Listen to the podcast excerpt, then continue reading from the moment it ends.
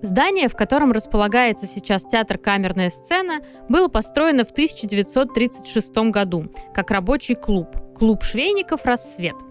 На мемориальной табличке на доме указан только один архитектор – Петр Щербачев. Однако несколько лет назад исследователи самарского конструктивизма Виталий Самогоров, Анатолий Синельник и Валентин Пастушенко установили, что работал Щербачев над этим зданием в соавторстве со своей ученицей Серафимой Георгиевой. Клуб был построен на месте храма. С 1865 года на этом месте располагалась Казанско-Богородицкая единоверческая церковь. Ее строительство спонсировали самарские купцы-старообрядцы Емельян Афанасьев и Семен Аржанов. Это был пятиглавый храм в необарочном стиле с трехъярусной колокольней и часовней на углу. В 1887 году, во время своего путешествия по Волге, здесь побывал композитор Петр Ильич Чайковский.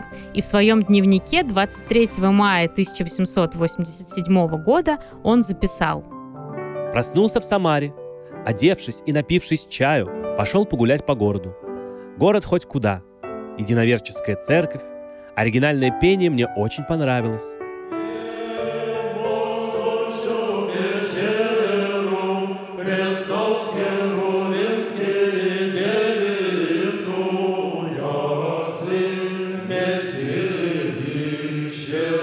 Nicht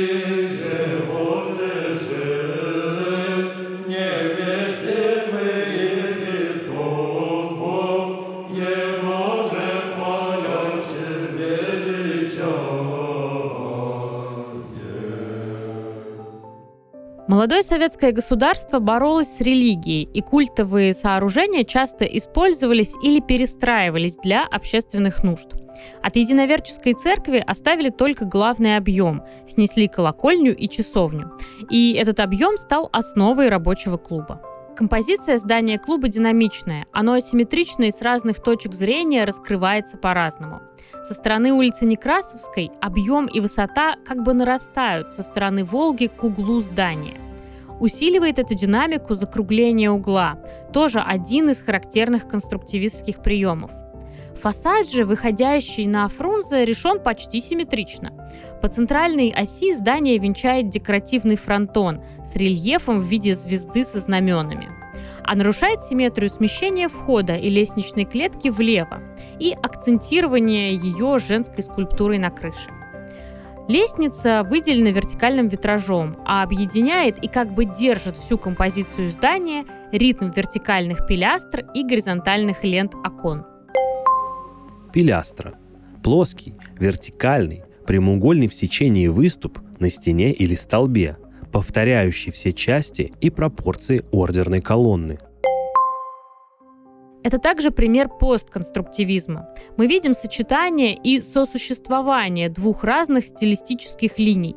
В своей основе здание конструктивистское, но фронтон, скульптура, рельефы и балюстрада, а также каннелированные пилястры на полукруглой части – все это элементы классической архитектуры. Их появление и их обилие, возможно, даже некоторая избыточность, знаменуют конец эпохи конструктивизма.